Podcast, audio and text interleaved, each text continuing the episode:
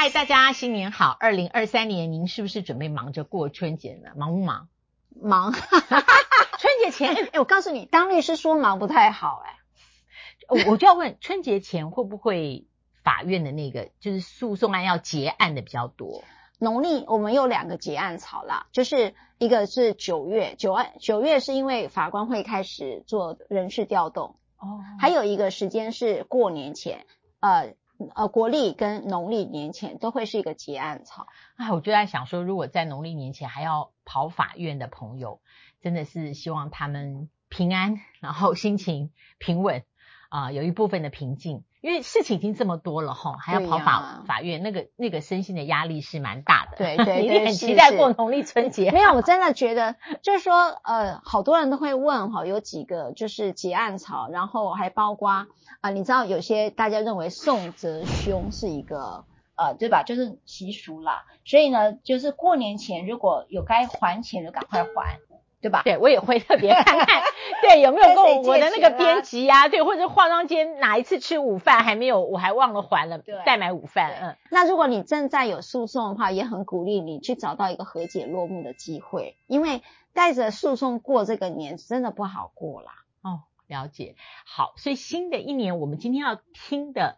这一个个案是什么？我们我们也没有特别选一个个案啦，因为赖律师好多个案，我们就来听听这个个案。怎么老办？老师，我我讲的个案都没有好事啊。那你就是当律师，除非你是帮人家证婚，对，你是你是这段时间忙着跑那个婚宴证婚，那也没什么好听的啊。真的不是啦，我们都是从一些呃别人的生命经验里面。还是我们那一句话，在走到就散之前，我们如何能够转换这个我们不想要的不爱嘛？对对，就是说我我要讲一下哈，就是说今天我想要讲这个故事是呃，我还是要重复讲，爱这件事情就是来得及，好，有时候来不及说再见这件事情很伤，所以有时候我自己处理的是生离，那也会看到的死别。那在面对生离死别的时候，我对生命最大的一个体悟就是在你还在的时候。还存在的时候，不管你是生还是死，还存在的时候互相珍惜。那这个是一个我在讲不爱就散里面特别特别要强调的。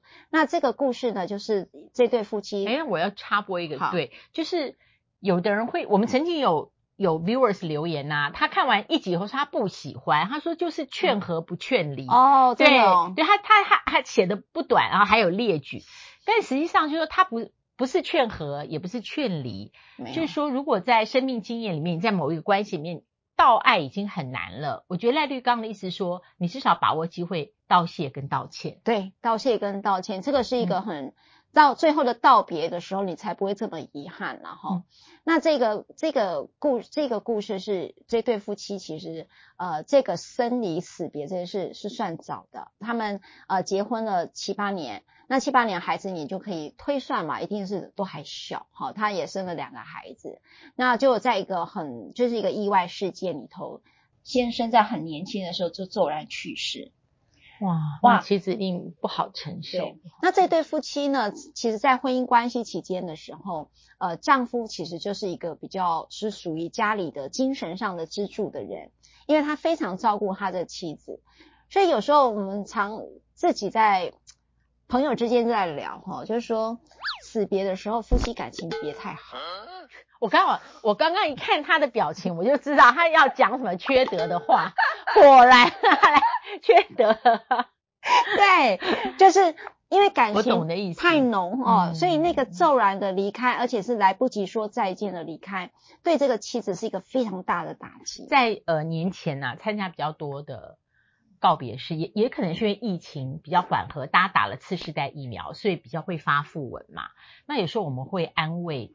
呃，子女，如果我们这个年纪的子女是可以这样，我说不久天香会再相见，嗯，好，那当然如果有共同的信仰，或者说在我们里面没有永别，只有再会。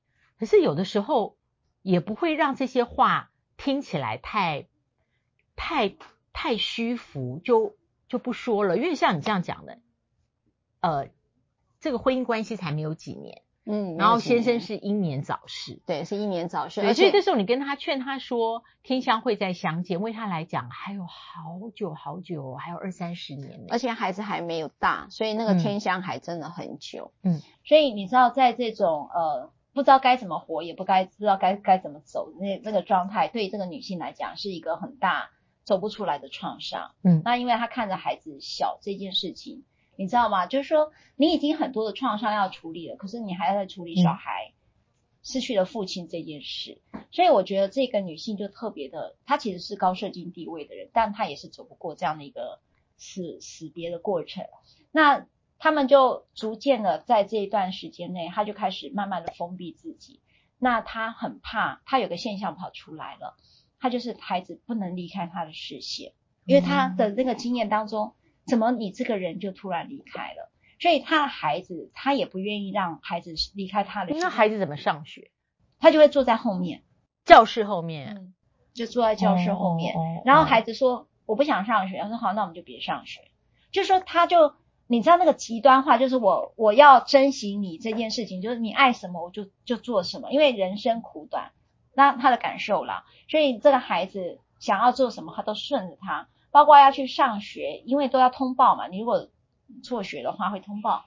那这个妈妈就说：“那我干脆就坐在后面。”可是渐渐的，这个妈妈把孩子跟他隔离在一个空间里面。那个隔离包括他自己的父母亲都不能接近孩子，任何人，他包括亲友都不能接触他，跟他的孩子。嗯，所以他他应该是有，就是身心症越来越严重了。对，那他的孩子久而久之恐怕也会觉得妈妈不对劲了。哎，好，我跟你讲啊，老师，呃，有时候孩子他跟妈妈的依附关系很深的时候，我我有时候会觉得进入所谓的共同催眠，哦，就是那个情境跟情感情绪就一起合理化，全部都是生命共同体，就好像同一个生命。所以你的客户应该不会是这个母亲，不是不是，所以后来是因为这个孩子呃开始渐渐都不去上学，然后呃他的家人呢。都没有办法接触他，然后大家都非常担心这个孩子的成长，因为孩子真的是很严重的一个呃，我们讲脱序或者是退化的行为都跑出来了啊。嗯、那在这种情形下，因为他上学也都不正常，所以老师也会特别的呃关注嘛。那后来这个呃，他的我们称之为婆婆，对婆婆呢，嗯、婆婆就只好出来打停止侵权的诉讼。哇，那已经很已经是很不得已吼，很不得已，因为停止侵权。看起来就是好像把这个媳妇的世界给粉碎了。是，那这个就是我们最常常看到类似这样的所谓的嗯扭曲的依附关系这件事情，我们要去中断它的时候，就是最纠结的。但是你不中断它，它孩子是没有办法发展，它没有办法长出来的。所以当法院在判决的时候，通常对于呃另一方提起这个，诶，他们是血亲哦。那孩子是从他肚子里生出来的，那另一方提出这个停止侵权诉讼，他应该是要采证很多吧？就是说特别特别谨慎吧？嗯、是是，那对，所以他的呃，就是爸爸这一方的家人啊、亲人出来提起的这个停止侵权的诉讼的时候，就开始要举证，举证什么呢？就是他不适任。哎呀，这个就不适任。嗯，嗯，那你有想过吗？一个母亲把孩子视为他的生命的时候，你怎么好来跟我说我不是人？你们爱他怎么会有我爱的多？他是如我的命啊！所以这个就是呃完全撕裂了，对，完全撕裂的关系。但是又没办法，因为孩子长不出自己的生命，他的生命全部被妈妈给替换了，就在一个控制关系下面。哦、所以那个案子当时呃收集了很多关于孩子的这个，主要是就教育权整个完全被中断掉。那法官也很认真，然后也找社会局人去。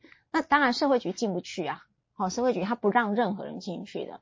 那法官就很头痛，已经给了他们很多的机会，可是这个案子打了很多年之后，法官还是终究、哦、好几年哦。嗯，因为法官一直在等待妈妈可以醒过来。那我们说啊，那妈妈可不可以去做精神鉴定啊？好，去接受辅导。妈妈一概拒绝。哦，所以我猜你在接受。呃，他的不管是呃姻亲这边谁委任的时候，以我了解你的个性，你应该也是处理的，你没有求快啦，对不对？哦、你也劝你的客户没有没有求快，对，他们也愿意等待啦，他们都明白了这个上上夫之痛，他们都明白，但是眼睛，因为他们同样承受嘛，是他们也一样，嗯、但是就看到孩子一直没有办法呃正常的成长，大家都很焦急，你知道吗？那因此我们也不想要让孩子来来负担或牺牲掉自己的成长，来符合大家的创伤，好，来满足大家的创伤需求。那后来法官打了好几年之后，终究还是停止了部分的侵权。也就是侵权，它可以全部停止跟一部停止，但它停止了呃这个妈妈对孩子的教育权。所以大家可能还是两方都期望母亲的这个身心症是可以透过医治缓解，然后痊愈的，就是他走出这个悲伤了，是的，是走出这个创伤。是，所以我要讲的是说，法律上这个手段呢，并不是真的。呃，要去剥夺妈妈的亲权，而是想要透过司法公权力的介入，去让这个妈妈能够接受治疗，让孩子能够正常的就学。所以这整个案件都是手段大于这个结果。所以呃，这个过程当中，我们至少让孩子勉强的呃能够继续就学。也就是说，法官找了一个很棒的方式，说我还是没有剥夺母子的关系，他只是在就学这件事情。让孩子有更大的一个监护权，就是呃，就是先生这边的人可以来抢，让孩子啊能够继续就学。如果你没有的话，妈妈就要小心，他自己的监护权都会不见。但是我必须讲，哦、就再给他一个提醒，给他一个外部的压力。当然，呃，这件事情不太容易，因为呃，我知道后来还走了很多年，因为这个妈妈还是、哦、还是很抗拒，因为她就是没有接受她的创伤的一个过程啊。所以我说。呃，丧偶这件事情，我们很少在节目上聊哈。从第一次，应该是第一次吧。第一次。嗯。那丧偶的创伤，也就是说，或者甚至有些是自杀遗族的创伤，大家也不要过度把这个死亡做出一个这么大的一个。如果是自杀遗族的话，自杀防治中心那个都可以提供服务的哈，跟通报的，就是不要让这个东西过于负面的标签。那这真的，对，这这个我真的要提醒，然后就是说去说。呃，他的行为如何又如何，终究都只是一个创伤，该怎么处理的问题。那因此，如果你有像我们刚才讲这个故事，我有自己的看法，就是说，我觉得可以在一个同理哈，同理就是说，这个创伤，无论你在怎么样的有成功地位，我刚才讲这是高社经地位的人，嗯，面对创伤，大家是一样的，不会因为你有钱或者你有社会地位，你就创伤会长不一样，它都是长一样的。嗯不因为你所累积的事理分析能力，对，或是专业判断力啊、呃，比别人来的受肯定。当你面对创伤的时候，全部可以用来处理你自己的心里的那个洞，哈。对，嗯、所以适度的去求助跟求救这件事情啊、呃，我觉得呃，你可以找咨商师、专业人士去面对自己的创伤跟接受自己的创伤，它会需要很久的时间，但是它会让你至少能够去理解。你这样是允许被你的脆弱是允许存在的，你自己可以去理解跟觉察。那，那在停止侵权这个部分，那个时候你们用到的法律，你有用到民法七十一吗？对，就是七十一条。好，就是说。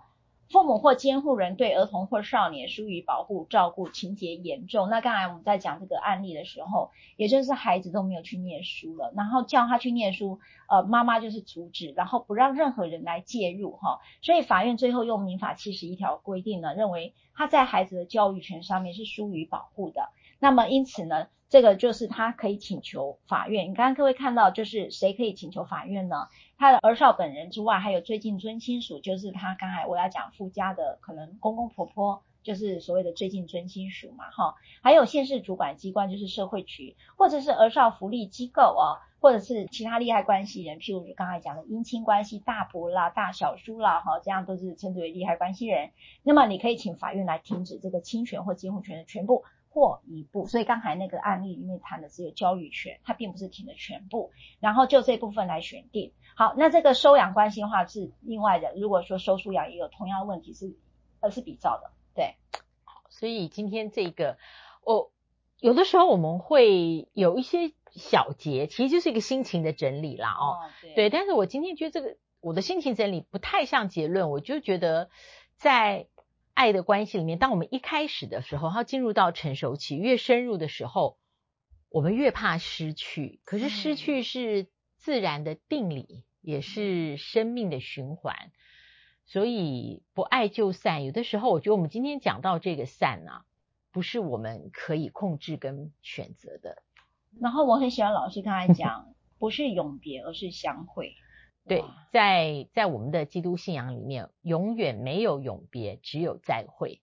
对，这个我我好蛮受用这一句的。是哈、哦，嗯，就是说，呃，所有的我我要讲说，如果你是生离，我还是要讲门不要关太大力，有一天会回来。我们在有一集有讲到，那在真的遇到了死别的状态下，那我觉得我记得有一位作家，他的。太太写了一个，他就说：“我只是我先生，只是移民而已。嗯，有一天我会去跟他相会，对吧？他只是移民，没有特别选。新年的这一集有没有特别悲呢？我觉得也没有，因为这个就是生命的自然，生命的循环。我们下一次不爱就散，再会。别忘了按赞、分享、开启小铃铛，然后我们继续冲刺两万的订阅数，一起寄望二零二三新的一年有更多的 viewers 加入我们。嗯，下次再会，谢谢，拜拜。”